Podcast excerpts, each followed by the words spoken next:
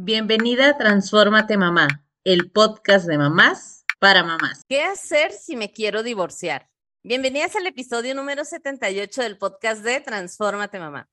Y antes de comenzar el episodio, porque ya saben que esto se necesita para continuar haciendo el podcast, es que necesitamos de la ayuda de todas las personas que ya lo escuchan para llegar a más y más personas. Número uno, es importante compartir en los grupos, esos famosos grupos de WhatsApp de las escuelitas, de las amigas, de otras mamás, de donde vas a hacer yoga o cualquier actividad que hagas, es momento de compartir. Te invito a seguirme en Instagram, en TikTok, compartir los videos. Ya saben que no bailo en TikTok, pero se van a dar cuenta del contenido que va a haber en el episodio, así que eso está bastante bien para que estén actualizadas prendan la campanita para que les diga todos los miércoles a las 6 de la mañana, hey, ya, hay un nuevo episodio de Transformate Mamá.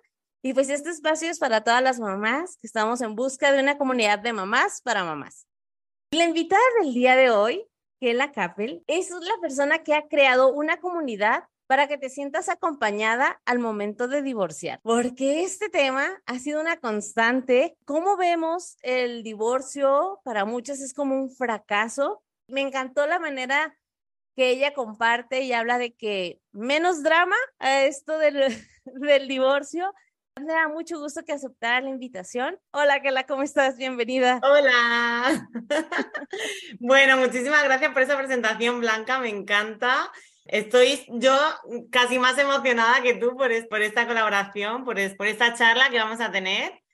Y nada, deseando ayudar, ayudar a las mamás antes de comenzar con estos tips, porque una constante eh, que me ha tocado platicar con algunas personas que están en esta duda de me divorcio o no me divorcio, que ya habrá un episodio de eso, de justamente qué debemos de considerar antes de divorciarnos, pero no en el aspecto que lo vamos a hacer aquí contigo, sino de tomar esa decisión. Aquí vamos a hablar de cuando ya estoy decidida, pero no sé ni por dónde empezar Siento que a veces nos han metido esta idea de que el casarnos es algo para toda la vida y que siempre tenemos que luchar por ese amor y continuar y continuar.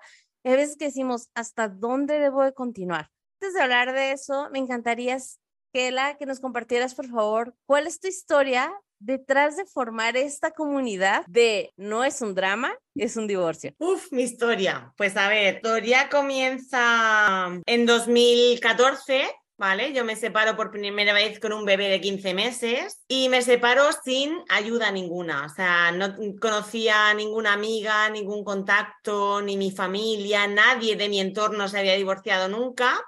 Y lo que suele pasar, ¿no? Que todo el mundo te aconseja el volver. Hazlo por tu familia, hazlo por los niños, tienes que aguantar, lo que decías, ¿no? del que nos han metido, que el matrimonio es para toda la vida, que tenemos que aguantarlo todo. Y al final, pues bueno, pues volví. Me quedé embarazada del segundo niño a los tres meses y yo sabía que eso no, no, era, no era mi sitio, no era, no era donde yo quería estar, ni era donde se merecían mis hijos. Aguanté un año porque la verdad es que el primer año de maternidad con el niño y con todo fue muy duro y al menos tenía el apoyo de decir, bueno, mm, yo seguía trabajando, tenía que cuidar de dos niños y estaba sola. Entonces aguanté con él siendo compañeros de piso durante todo el embarazo y el primer año del, del niño y ya cuando pasó la primera, la parte más dura, me fui. Cogí a mis dos hijos, cogí mis maletas y dije, esto no es lo que yo quiero.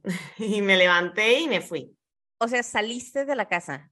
Salí, salí yo Además era mi casa, yo la había comprado antes del matrimonio, pero me fui. O sea, yo llegó un momento en que no aguantaba más esa presión, es felicidad, es yo me levantaba por la mañana y decía, ¿qué hago aquí? ¿Por qué? ¿Qué estoy haciendo con mi vida? Y fue el escuchar a mi hijo de cuatro años, pues en una de las típicas discusiones que teníamos, escuchar, se levantó, se puso de pie en el sofá y dijo, por favor, dejad de discutir. Y dije, ya, o sea, este es el punto, no quiero esto para mí y no lo quiero para mí sí. Tomamos el, el camino de separarnos. ¿Cómo nació la comunidad? Pues yo me separé en noviembre de 2018 y me encontraba muy sola, unas fiestas muy tristes, muy... Es verdad que tenía la ayuda de mis padres, yo me fui a vivir a casa de mis padres y tenía la ayuda de la familia, de... pero estaba sola, al final nadie me comprendía, nadie me entendía y dije, pues yo voy a abrir Instagram, Además, ahí por aquel entonces estaba empezando. Empecé yo creo que en diciembre de 2018, enero de 2019. Y dije, yo voy a soltar aquí lo que tengo. Total, nadie me conoce. Y entonces, claro, fue fuerte porque en dos o tres meses empezaban a escribirme mamás diciendo que gracias por decirlo, gracias por poner en voz lo que sentimos, gracias por, por dar voz por dar voz a algo que todas sentimos dentro y que no sabemos cómo expresarlo o cómo decirlo a los demás. Y ahora tenemos una comunidad privada, somos las que estamos y estamos las que somos porque necesitamos un sitio seguro donde hablar con confianza, donde hablar eh, con seguridad, con sabiendo que todo lo que digas se va a respetar y se va a comprender. Y además tenemos un canal de Telegram privado también en el que nos ayudamos. Tenemos la colaboración de una abogada y una psicóloga y la verdad es que lo trabajamos súper bien. Y hemos hecho las típicas amigas con las que te sientas a desahogarte pues en el mundo digital, pues con herramientas digitales. Cada maternidad es diferente. Claro que hay puntos de encuentro entre unas y otras eh, tipos de maternidades, por decirlo así porque no es lo mismo maternar con red de apoyo, con familia cercana, a maternar sin familia cercana, a las personas que lo hacen solas, a las personas que lo hacen después de un divorcio. Eh, cada una siento que tienen ciertos puntos de encuentro y que es importante que todos podamos visibilizar, que las personas se sientan acompañadas en un proceso, en un proceso, como habíamos dicho, o sea, al final nos creímos la historia de que el casarse es para toda la vida y cuando no sucede, ah, bueno, pues yo esperaba que si no funcionamos como pareja, pues al menos funcionemos los dos como buenos papás, ¿no? Como buenos, buena mamá y buen papá para la crianza de los hijos, pero ¿qué tanto puede suceder o no este tipo de cosas, ¿no? Entonces, hace tiempo grabábamos un episodio, Divorcio con Amor, me acuerdo de una vez una encuesta con eso de si te puedes divorciar con amor o no, y las personas normalmente piensan que es estando enamorado de la otra persona o algo así. Y la verdad es que en, ese episodio hablábamos de que es hacia nosotros como persona, cuando estés decidiendo divorciarte, número dos, a la familia y hasta la otra persona, decir, eh, ese respeto que tengo que continuar más cuando hay hijos, en el divorcio, porque seguramente vamos a seguir aquí encontrándonos en la crianza. Entonces, ¿cómo lo podemos hacer de la mejor manera, no? Y lo que a mí me gustó de la página es de tu página y de todo lo que lo que compartes como contenido es esta visibilidad de los puntos que se deben de considerar antes del divorcio? Yo creo que es la pregunta que más me han hecho. Es como, vale, ya he tomado la decisión, ¿y ahora qué? Sé que no quiero estar aquí, sé que este no es mi camino, pero ¿qué hago? ¿Por dónde empiezo? ¿Cómo se hace? Pero bueno, hice una guía, que la podéis ver en el blog, que son 12 cosas que hacer antes de divorciar. Lo primero es hablar contigo misma, escucharte y dejar de escuchar el ruido externo, o sea, dejar de... Ay, piensa en los niños, piensa en la familia, pero si tampoco estáis, el tampoco estáis tan mal, aquí me mata. Es como si te compras eh, una casa y tiene las puertas rotas. Jo, pues tampoco está tan mal. No, perdona. o no tiene ventanas. Tampoco está tan mal. O sea, lo queremos todo, obviamente. ¿Vale? Claro. Es muy importante que una vez que tomas la decisión, pero todavía no se la has transmitido a la otra persona, es muy importante eh, protegerte fiscal y económicamente. Porque una vez que te separas o te tomas la decisión, lo primero, lo primero que va a hacer la otra persona es bloquear. A mí me bloquearon cuentas, me apagaron el teléfono porque estaba en la línea compartida. Ten una cuenta separada y ve ahorrando dinero, o ve separando lo que puedas, o directamente te sientas con él y dices, mira, yo creo que pues he estado viéndolo y creo que lo mejor es que tu nómina vaya por tu cuenta, la mía por la mía, y compartamos gastos en la cuenta común o en la cuenta de los niños o cualquier cosa así. Siempre antes de decirle que te quieres separar. Acá en México, eh, y creo que en muchos países también se da esta situación de que muchas mujeres dejan de trabajar. No estoy diciendo que es el general, sin embargo, todavía las estadísticas marcan que es de esta manera. ¿Qué pasa? Porque a veces dicen, yo no tengo esta solvencia económica, o sea, no me es tan sencillo separarme porque sigo dependiendo de él. Y ahorita digo, tú mencionabas entre esas cosas como ve separando un poco de dinero, sí ve haciendo tu ahorradito, eh, dales, acá comemos mucha tortilla para llenar a la gente, decimos, come más tortilla y quítale eh, presupuesto a la carne, no sé, a lo que se necesite, pero sí es importante tener es, este fondo, por decirlo de alguna manera. Es eso, es aprender a cuidarte tú y a cuidar tu futuro. ¿Qué pasa? Lo que tú me has preguntado, ¿qué pasa cuando esa mamá eh, se ha dedicado a los niños y no tiene ingresos? Aunque cueste, es pedir ayuda. Lo que tenemos que hacer es pedir ayuda a la familia, trabajo, hablar con alguna compañera. Nosotros aquí en Murcia, bueno, yo estoy en España, no sé si lo sabéis, si lo hemos comentado, pero yo estoy en España, vivo en Murcia, en una provincia muy, muy, muy pequeñita aquí en España. Y nosotros tenemos una comunidad de una red de apoyo que da el gobierno, el ayuntamiento de Murcia, en la que las mamás que no tienen trabajo entran como en una bolsa colaborativa. Entonces, a lo mejor una mamá cuida de todos los niños los lunes por si otra tiene una entrevista de trabajo, o una mamá se encarga de contratar a otras de, para la limpieza de casa o para algún trabajo puntual que necesites en la empresa. Son trabajos que si has estado mucho tiempo fuera del mercado laboral, te puede costar llegar a ellos porque no, no tienes contactos o no tienes currículum o no tienes una vida laboral activa, pero para empezar, para sacar tu beneficio o tus ingresos propios, está muy bien. Tienes que mentalizarte en que tienes que trabajar.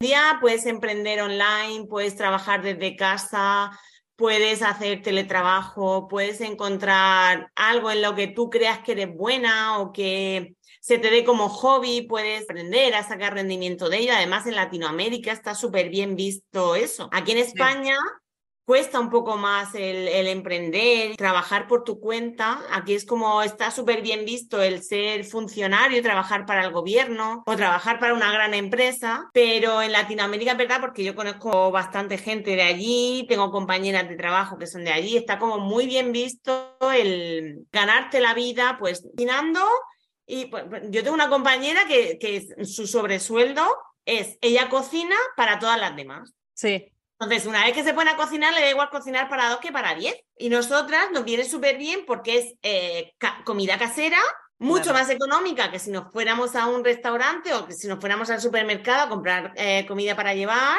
y la ayudamos. Hacemos como una, una, red de apoyo y de colaboración entre todas que al final eh, prefiero dárselo a alguien que sepa que lo necesita o a, alguien que conozco, que sé la situación en la que está, que he trabajado con ella emocionalmente o que nos hemos tomado un café. A las mamás que no tienen trabajo, que lo hagan igualmente. O sea, que, que no les frene el no tener dinero, el no tener trabajo para divorciarse. Obviamente tendrán su pensión compensatoria, sí han demostrado que han estado cuidando de los niños mientras los papás estaban trabajando, porque el trabajo y el cuidado de los niños debe de ser remunerado, estamos luchando por ello. Llegará en algún momento, espero que sea lo más rápido posible, pero bueno, estamos trabajando, estamos luchando por ello, pero que no les frene a la hora de, separarse, porque si no están bien, no están bien.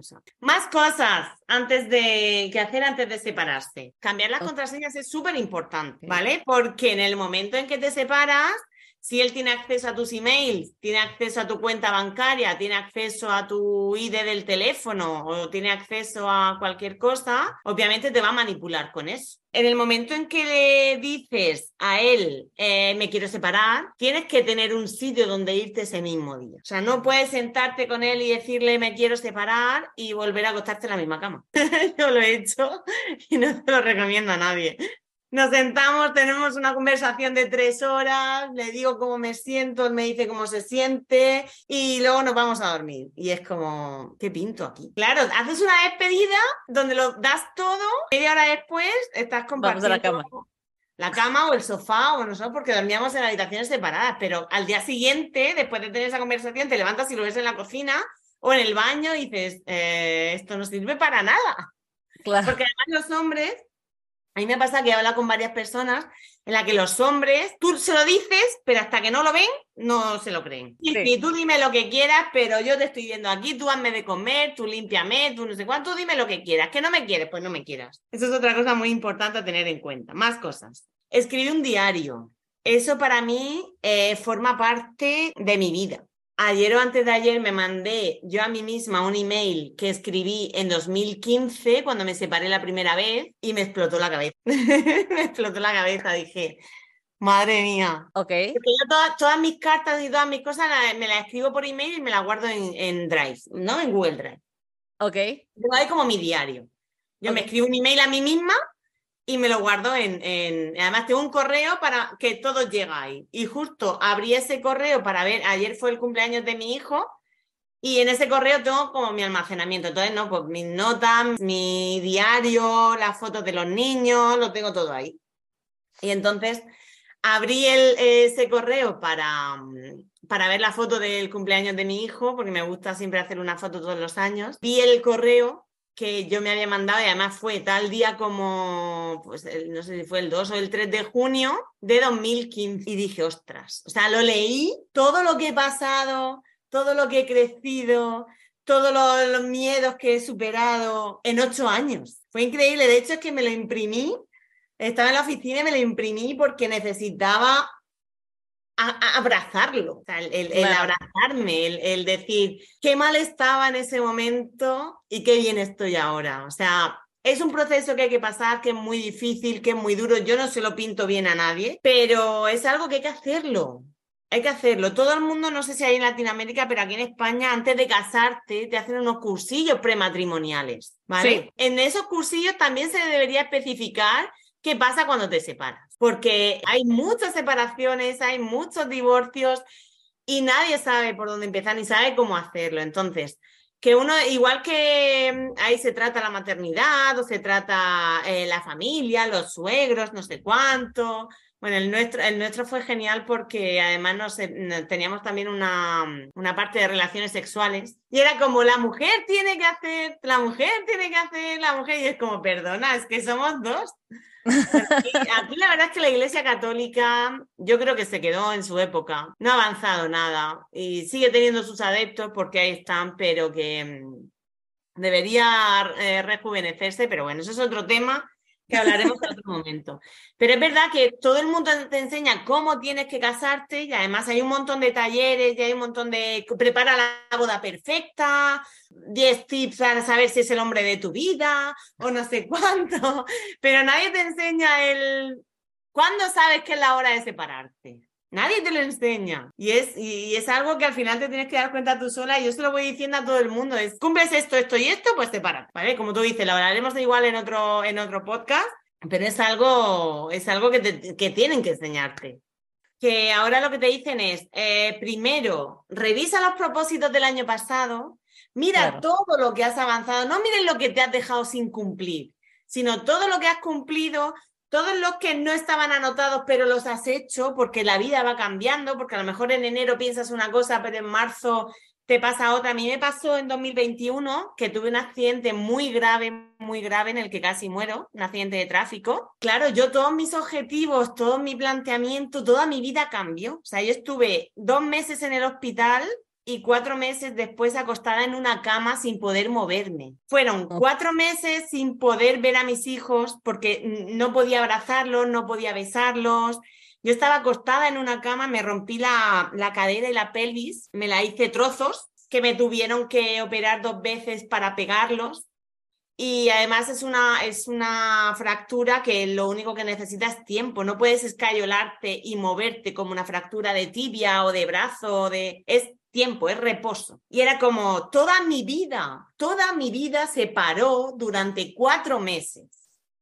Entonces Guau. a mí me dio tiempo a decir qué estoy haciendo bien, qué estoy haciendo mal, qué es lo que más echo de menos, qué es lo que hacía a diario y no lo echo nada de menos. Y sobre todo el, el no poder abrazar a mis hijos. ¿no? Ellos se sentaban conmigo en la cama y hacíamos los deberes, y hacíamos, veíamos una peli o veíamos tal, pero no podía llevarlos al cole, no podía, el, el día a día no podía. Y aparte tenía a mi madre y a mi hermana cuidando de mí. O sea, yo era un bebé, un bebé recién nacido que va de la cama a la cuna, de la cuna a la cama, pero con Wow. 38 años. Claro. Y fue, yo creo que de las experiencias más esclarecedoras de mi vida. O sea, no lo recuerdo como algo malo.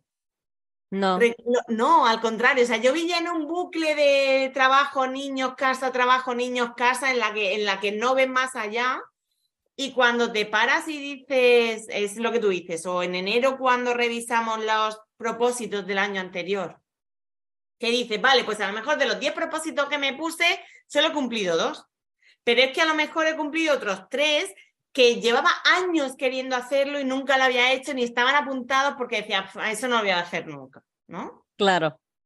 Y, y el, el, el sentar y decir todo lo que he conseguido, todo lo que tengo, todo lo que... Eso es fundamental. Entonces, el sentarte y leer los diarios de cuando estabas muy, muy mal y pensabas que era el fin del mundo y pensabas que no ibas a poder salir de allí, o cuando yo volví la primera vez con, con mi pareja, o sea, cuando volví era porque tenía un miedo horrible a estar sola, tenía el, el, trauma ese de mm, tu hijo se va a criar sin padres, le has destrozado la vida, eh, nunca te va a querer porque le has machacado, no sé, además nosotros vivimos en un pueblecito muy pequeño que solamente tiene 3.000 habitantes y nos conocemos todos. Entonces era el único niño de su clase con papás separados, Además, su colegio era mi colegio, era donde yo había estudiado cuando era pequeña. Todos los profesores me conocían, todos los profesores, como la divorciada. Claro, o sea, una familia. Y era horrible, horrible. Y entonces, pues, eh, volví. Pero nada más volver, yo ya me di cuenta de que no era la decisión correcta ni para mí ni para ellos. Y si en una ciudad grande, digo, nosotros actualmente estamos en una mega ciudad, igual y no conocemos a tantas personas aquí, pero socialmente todavía llega esta duda de, y tú lo decías en un inicio, ¿no? Todavía puedes hacer algo por tu matrimonio, el, ¿segura que ya hiciste lo suficiente para salvarlo? O sea, que pongan en duda hasta dónde tenemos que esperar para decidir tener un divorcio o no. Yo creo que todas las personas deberíamos de casarnos y como bien dices, también saber qué va a pasar el día que, que no podamos estar juntos, ¿no? Ya llevamos varias. Una de esas es cambiar contraseñas, que eso me pues pareció genial. La cuenta por separado. La cuenta. Pues tener un lugar donde ir. Tener, un lugar donde ir tener cuentas separadas, tener un sitio de almacenamiento, mi Google Drive este que yo decía, donde tengo todo, o sea, tenía eh, las rentas o el SAT, que es el que tenéis vosotros allí, tenía eh, mis datos fiscales, mi libro de familia, mi, toda mi información personal, privada, la hipoteca de casa, las escrituras de la casa, todo lo digitalicé y lo guardé ahí. Okay. Porque luego al, principio es muy difícil, o sea, no se favorece nada la, comunicación y la colaboración entre las partes, obviamente. Y entonces, pues yo mm, lo, lo guardé ahí. Lo guardé después, porque claro, todo esto yo lo he ido recopilando en base a lo que a mí me ha pasado. Cuando me dicen, me quiero separar, no sé qué hacer, pues le voy dando los tips que yo no tuve en su momento, pero que me gustaría que todas las mamás salieran con, con eso. Entonces, un inventario de tus propiedades, ¿vale? De las propiedades comunes y privativas. Es decir, si yo tengo un coche a mi nombre o la vivienda está a mi nombre, pero es común, pues no sé, hay gente que solamente tiene un coche y una vivienda, pero hay gente que pues tiene pues yo que sé, una moto, un coche, una vivienda de vacaciones o, no sé, un negocio, importante los negocios a medias. Es importante hacer una recopilación de todo lo que tenéis, lo que es privativo y lo que no, y compartir esa documentación.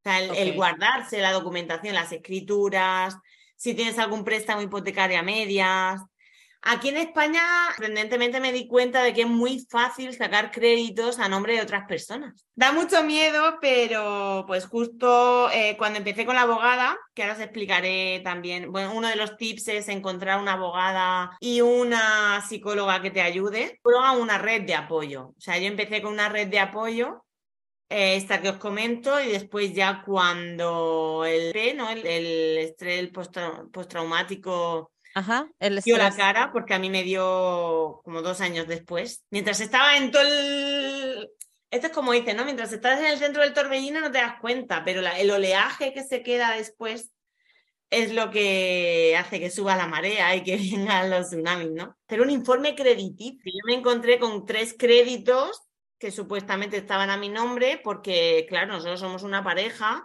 y teníamos la documentación de las nóminas y la documentación bancaria, pues la teníamos a mano en el cajón, en el cajón de los papeles. Todo el mundo tiene un cajón de los papeles. Lo teníamos todo ahí. Con mis nóminas y mi documentación, él pedía créditos a mi nombre. Fue uno de los motivos de la ruptura Claro. Pero fue, claro, yo me enteré después. Cuando fuimos a separar esa sociedad, eh, me decían que no, que no me podía separar porque yo tenía préstamos eh, a nombre, o sea, conjuntos. Yo decía, pero si yo no firmado un préstamo nunca, nada que la hipoteca, ¿esto qué es? Y entonces el Banco de España, que es el órgano oficial de crédito de aquí de España, no, mi abogada solicitó un informe crediticio y ahí descubrimos que es muy fácil sacar préstamos a nombre de otra persona. Y además que cuando fuimos a la entidad bancaria a reclamar, decía, ya, pero es que a lo mejor sí que lo has sacado y me estás diciendo que no para no pagarlo.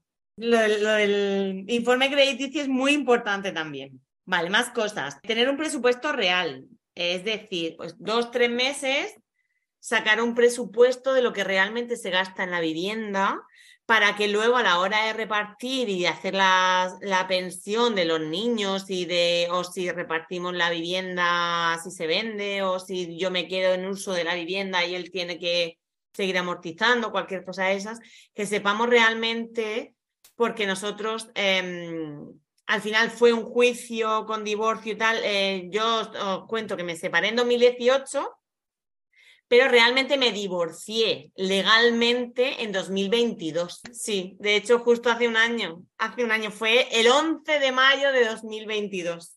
Eh, este tiempo pasó por todas estas situaciones que, que tú en algunos casos no estabas ni siquiera enterada sí. de toda esta situación económica, por decirlo, y fiscal, bueno, acá sería fiscalmente hablando, mm. con estos créditos y demás. ¿Sí es? Sí. Okay. Al principio empezamos una negociación de como un acuerdo entre nosotros, pues nada, pues tú te quedas a los niños no sé cuántos días, yo me los quedo tal, no sé qué, no sé cuántas. Lo típico de, a ver, yo tengo que contar que al principio los divorcios y las separaciones son como muy guays. Ok. Como muy de buen rollo. Claro que si no pasa nada, si no estás a gusto conmigo, yo no te voy a obligar a estar conmigo, no pasa nada. Entonces pasa un mes, pasan dos meses, pasan tres meses y hasta ahí todo más o menos se va aceptando. Después ya empiezan los, las tiranteces, ¿no? Las tiranteces llegan al punto de, mm, bueno, nosotros pasamos la pandemia, que de hecho nos engañó a nosotros ya, ya al Ministerio de Sanidad diciendo que él estaba contagiado en los primeros días de COVID bueno, es que tuvimos que convivir los primeros 15 días de pandemia, los cuatro juntos, o sea, mamá, papá y los dos niños. Entonces, pues bueno, pues estuvimos conviviendo entonces ahí se vieron reflejadas, claro, nosotros ya llevamos un año separados, un año y medio casi separados. Entonces, eh, mm, volver a convivir, ahí hubieron muchas tiranteces, muchas, claro, nosotros yo salí de esa vivienda un año y medio antes y cerré la puerta y nunca más entré. Claro, hasta ese momento que nos, eh, Sanidad nos obligó a convivir juntos 15 días. Eh, ahí empezó el mal rollo. Un año y medio después, donde ya las tiranteces, tú has hecho, tú has hecho, tú has no sé cuánto, no sé qué. Convivir otra vez con una persona con la que no deseas convivir es lo más duro del mundo. es lo más duro del mundo. Pero nos esperamos, fueron 15 días nada más y ahí empezó el trámite del divorcio eh, judicial, porque nosotros no llegamos a un acuerdo mm, entre abogados ni entre nosotros, y al final fue un juez el que tuvo que decidir eh, las condiciones del divorcio. Ok.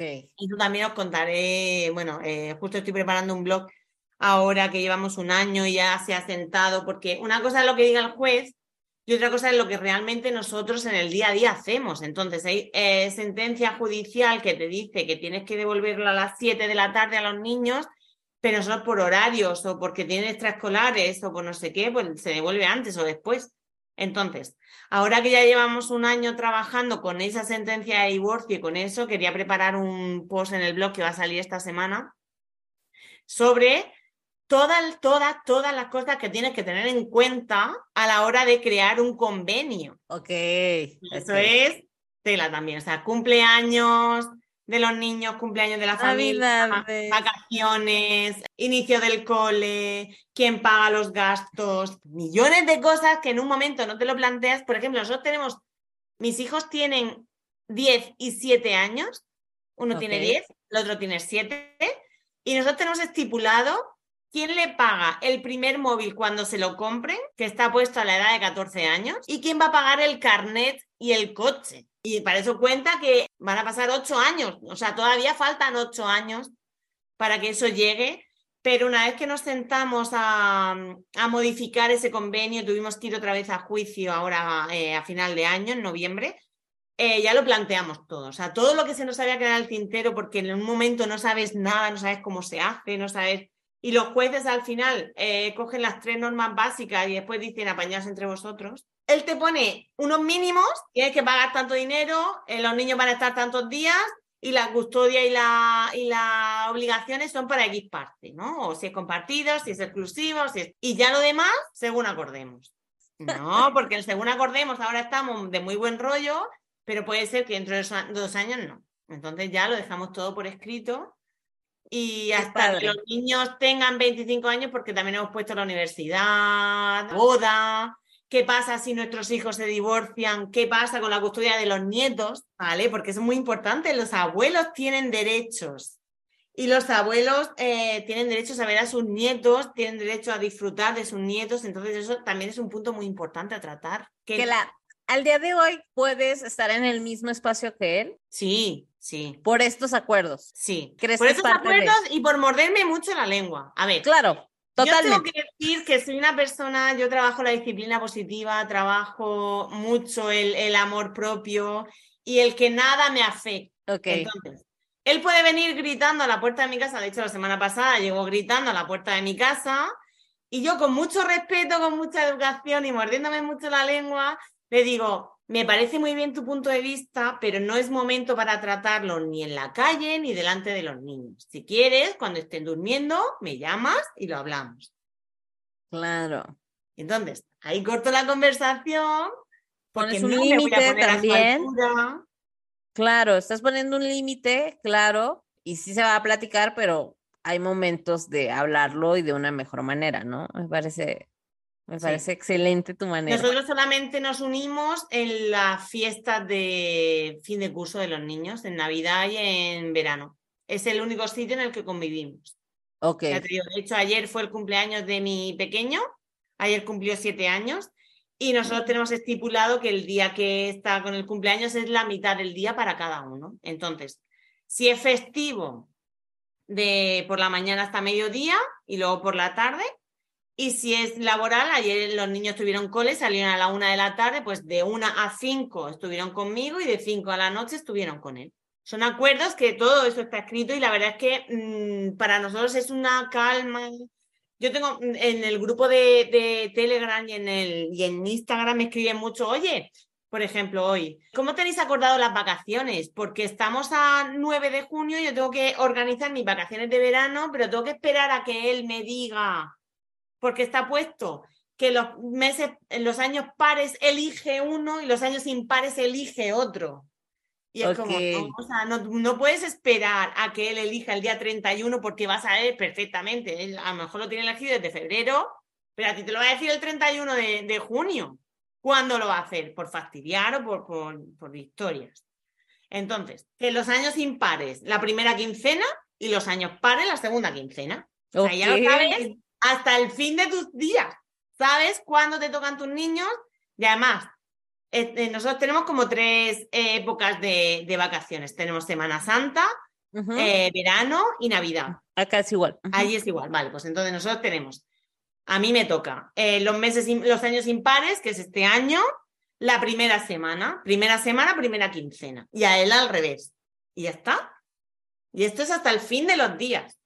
Me encanta, me encanta porque es una manera, o sea, no necesitamos esperar a nada. O sea, ya sabemos Nada, de nada, ya está todo, ya está todo. Entonces, claro, eso lo sabemos ahora.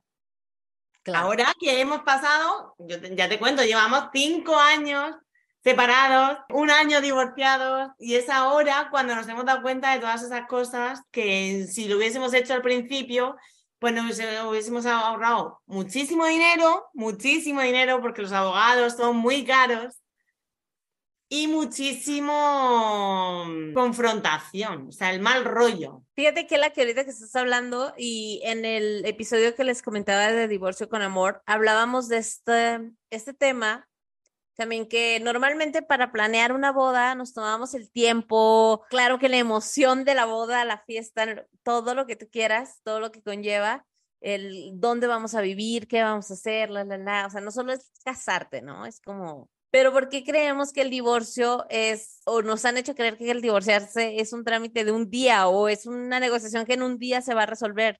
Si para planear la boda, al contrario. Tanto tiempo, el divorcio es de igual manera, o sea, es todo un proceso que se tiene que vivir, más acuerdos, porque cuando hay hijos, pues hay otros bienes y otras personas involucradas, que me parece bastante importante eh, visibilizar que no, la decisión la puedes tomar un día, pero el divorcio y este proceso lleva más tiempo. Y creo que también es importante estar preparada emocionalmente. Tal vez es difícil, pero sí esta red de apoyo de la que tú bien mencionas para tener ese soporte, decir, ok, esto está llevando más tiempo del que yo esperaba, pero no, que eso no sea motivo para detenerte, para cambiar en su momento de parecer, ¿no? De, como tú decías, la primera vez que te saliste fue, bueno, mejor regreso por todas estas circunstancias. Claro. Que hasta cierto punto podría ser lo más sencillo y lo estoy entrecomillando, el regresar, ¿no? Y volverlo a intentar. De estos puntos que, que mencionas, digo porque yo ya tengo la guía, uno que, que me llamó la atención bastante, el tema de las redes sociales de esas cosas que hacer antes de divorciarte. Y me gustaría saber por qué lo pones. Redes sociales. Nosotros nacimos en una generación en la que éramos analógicos totales. ¿Vale? A nosotros las redes sociales nos llegaron después. Mis hijos nacieron con redes sociales. Sí. Casi todos los niños de hoy en día, de 20 para abajo, eh, eh, nacieron con redes sociales. Entonces, nosotros nacimos en una, en una generación en la que teníamos un perfil para los dos. Claro, y además entrábamos indistintamente, los dos teníamos la contraseña, no sé cuánto. Y claro, teníamos las mismas amistades, todo mezclado, todo, porque era como lo normal, lo obvio. Hasta que llega un momento en que no. que descubrimos que no. Cambian la, cambian la contraseña de redes sociales. Es eso es una cosa que ahora está como normalizada de que tu pareja no va a entrar a tu perfil de redes sociales. Ajá, exacto. Pero tu cuenta que yo me la abrí hace 20 años. Facebook tiene 25, pues nosotros antes teníamos otra red social aquí en España que se llamaba Twenty. Acá era MySpace. Ah, sí, más o menos MySpace, sí, Messenger. Y nosotros teníamos el mismo perfil para los dos, entonces de ahí pasó a Facebook, Instagram fue después, pero también, o sea, nosotros la teníamos compartida. Y entonces es como, no, si se separa no puedes seguir teniendo la misma cuenta porque sí que es verdad que yo creo que la gente cuando se pone a plantearse cosas o a buscar, o lo primero que hace es buscar en internet y buscar en el móvil. Entonces, la publicidad que te sale hoy en día te sale relacionada con eso. Entonces, si buscas, quiero separarme, te van a salir anuncios de abogados de divorcios. Obviamente, si tú lo buscas en internet, eh, te van a salir esos anuncios. Entonces, no le des pistas, ¿vale? Hasta que tú no te sientes a tener la conversación con él, no le vayas dejando pistas tus pensamientos o tus necesidades o lo que te sienten mal o, por ejemplo, ¿Cómo decirle a mi pareja que ya no lo quiero? Pues te van a salir psicólogos, te van a salir, te van a salir mensajes que obviamente tu pareja no, tú no quieres que tu pareja sepa eso en ese momento. De ese punto mencionabas como estas clásicas publicaciones como de despecho que ponen. bueno, también. Eso viene después. Hoy en día tú te das cuenta de una amiga tuya se ha peleado con el novio o no por los stories y, los comentarios que ponen. O sea, antes de que te llame y te diga, tía, estoy mal porque me he peleado con fulanito, tú ya sabes que algo ha pasado porque de repente lleva dos días poniendo stories y memes de despecho. Claro, claro. Es genial. es genial. Ahora te das cuenta, ya no necesitas que te lo cuente. Sí, sí, sí, sí. Entonces, como, claro, yo directamente, yo cuando, cuando tengo alguna amiga mía que empieza a poner cosas así, la llamo directamente. ¿Qué te ha pasado? Cuéntamelo. Es como, pero Claro. ¿cómo lo sabes, chica? Eso se sabe, eso se sabe. Si has pasado por ahí, lo sabes. Qué importancia tiene también cuidar el tipo de información que compartimos ahí. Queremos o no que la otra persona se dé cuenta, ¿no? De que estamos hablando de algo. Ahora, tú comentabas el tema de los abogados. ¿Qué es importante o cómo podemos elegir un buen abogado para el divorcio? Acá, al menos en México, seguramente en muchos países, creo que ya hay más asociaciones que apoyan a mujeres con el tema de divorcios y todo eso, y más en mujeres con dependencia económica hacia pues su pareja, que justamente no están trabajando, que claro que llevan todo lo de la casa, pero no en el mercado laboral, por decirlo de alguna manera. ¿Qué- Claro. ¿Cuáles son esos puntos importantes a considerar para elegir a tu abogado?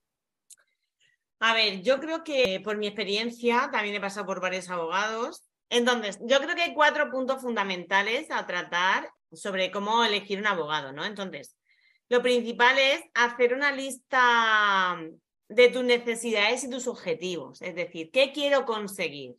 Quiero quedarme con la casa, quiero hablar, quiero llegar a un entendimiento con él, quiero que sea de mutuo acuerdo, lo, Lo que, que tú sea. quieras, lo que tú quieras, lo que tú te veas en un futuro cómoda, ¿vale? Porque hay muchos abogados que dicen, no, no, no, vamos a muerte a sacarle la casa, a sacarle que te pague no sé cuánto, y dices tú, pero es que yo no me siento cómoda con eso, entonces no quiero eso. Luego encuentra eh, un abogado eh, que se lleve bien contigo, o sea, con el que tú tengas afín, ¿vale? Puede ser el mejor abogado del mundo, pero a ti parecerte un gilipollas o un prepotente. Porque es que yo tengo mucha experiencia, es que yo he ganado 20 casos, es que... Y no te escuchan, no te escuchan. Piensa que eres un expediente más, una persona más y que van a hacer lo que hacen siempre. Y es como, no, escúchame, escucha lo que yo quiero conseguir con esto y después ya hablamos. ¿Vale? Que me da igual que lleve, que sea el bufete más grande del mundo y que haya ha sacado mm, 200 eh, juicios para adelante, que si no me encuentro cómoda con él, no voy a estar con él. Otro punto muy importante son las referencias. Es decir, eh, cómo ha tratado a otras personas me va a dar muchos ejemplos de cómo me va a tratar a mí. Que hay abogados que sí o sí van a hacer un acuerdo, aunque, claro, yo me senté con uno y, me decía, no, no, no, vamos a sentarnos con la otra parte, a hacer no sé qué. Y yo decía, si es que llevo tres años intentándolo y no hay manera. De que no vas a venir tú aquí, el santo grial, a decirnos eh, la fórmula mágica. Hemos intentado, hemos hablado entre nosotros, han hablado nuestros abogados, han hecho no sé cuánto y no hay manera. Necesitamos ir a un juicio, necesitamos que sea lo antes posible, necesitamos que sea rápido y que nos digas cuál es el camino para llegar al juicio. Porque nosotros la, la- la base del entendimiento, la mediación y el diálogo lo hemos intentado y no hay, no damos ninguno nuestro brazo a torcer. Entonces, vamos a, vamos a ver eh, cómo lo podemos resolver lo antes posible. Entonces, hay algunos que sí o sí van a juicio a muerte.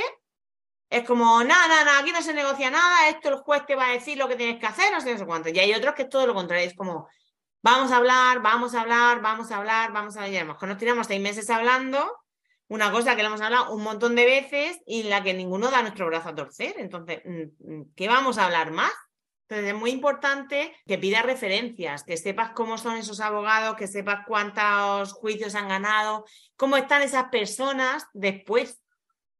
Porque yo al salir de juicio y decía, pues, ya soy otra, por fin estoy divorciada, me pegué una panza a llorar que casi muero, me deshidrato. Y era como, pero después tienes que tener un acompañamiento, porque luego llegará un mes en que no- ese mes no te ha pagado la pensión. O llega el festival de Navidad y dices tú, ¿a quién le toca hacer el disfraz? Al papá que se entera, o sea, la parte que se entera de cuándo es el festival de Navidad y, qué disfraz hay que comprar, o a la parte que le toca el día del, del festival. Porque a lo mejor no coincide. Entonces, ¿quién tiene que comprar el disfraz y quién tiene que hacerlo? ¿La que lo va a presentar o el cuando se entera? Entonces, todas estas cosas que, tú dices tú, no te das cuenta hasta que te pasa. Entonces necesitas una abogada que después del juicio te siga ayudando, te siga apoyando. Nosotros ahora, eh, justo este mes, tenemos la revisión, porque aquí se, se, la revisión de la pensión se revisa todos los años, y justo la teníamos ahora hecho un año y se ha revisado. Entonces, eh, eh, la llama, y de hecho yo es que ni la llamé. A mí me llamó mi abogada y me dijo que sepas que a partir de este mes te tiene que pagar tanto, ya está avisado a la otra parte, ya no sé cuándo, no sé quién. O sea, que haya un seguimiento de ese caso. Que no firmes el divorcio y digas ya está. Eso es muy importante a la hora de elegirlo porque en base a referencias de otras personas que te digan, no, no, no, yo tenía que llamarlo 15 veces, se le pasaban los, los aplazamientos, se le pasaban las fechas de presentación de documentación, hacía no sé cuánto, hacía no sé qué. Pues sí que el juicio ido muy bien. O a lo mejor tú has conseguido esa parte, pero si no hay un seguimiento después, no me vale como abogado. Claro. Y por último es probar, probar, probar. O sea, tener muchas entrevistas con abogados hasta que encuentres el que es.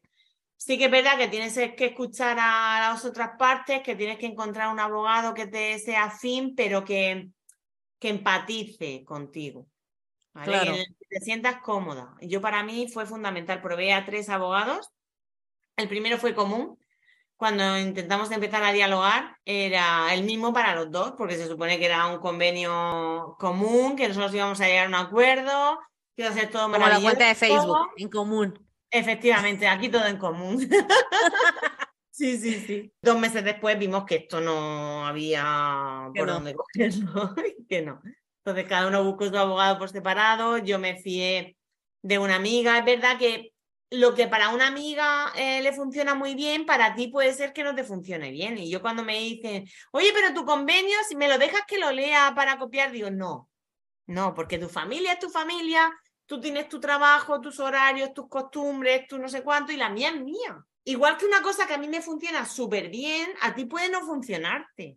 Entonces, yo te puedo decir los puntos que tienes que mirar, pero no te voy a decir que mi horario es de 3 a 7 o de tal a tal y que me paga tanto y que me hace tanto, porque a lo mejor para ti no tiene nada que ver. Exacto, sí. Entonces, no intentes copiar ni intentes dejarte llevar por los demás. Porque hay muchas veces que, pues, fulanita se divorció y le paga no sé cuánto y le hace no sé qué. Pues me parece genial. Pero a lo mejor ni es lo que yo quiero, ni es lo que necesito. Exacto. Aquí en España hay un, dicho que se dice que hay expertos de muchos temas en los bares. Los expertos están siempre en los bares. Entonces, tú cuando vas a un café con unas amigas, a comer con alguien, todos son expertos.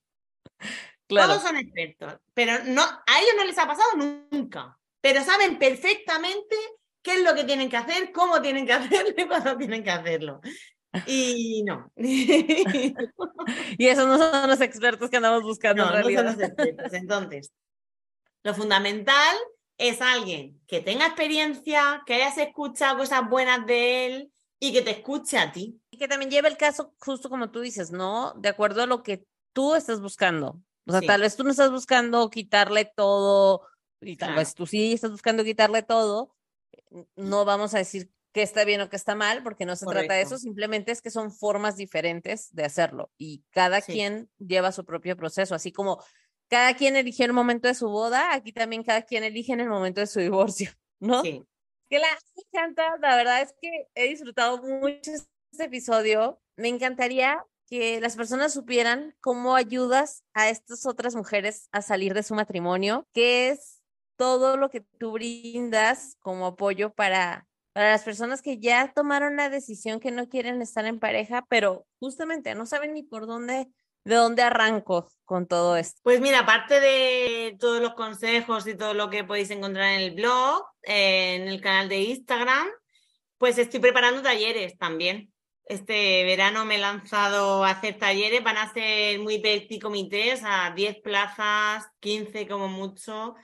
Estamos preparándolos para julio la segunda quincena de julio, todavía no sé el día, pero será para la segunda quincena de julio, sobre eso, sobre, de momento, sobre los primeros pasos para separarte, para divorciarte, ¿no? El, superar el miedo a divorciarte, que no te dé miedo a dar el paso, el, el saber. Las madres somos controladoras, todas. La que diga que no, miente, porque tenemos que controlar. el colegio de los niños, la comida, que coman bien, que lleven el uniforme, que lleven no sé cuándo. Entonces, cuando damos un paso de eso, tenemos que tenerlo controlado antes de que pase. Eh, estamos preparando un taller súper, súper, súper chulo.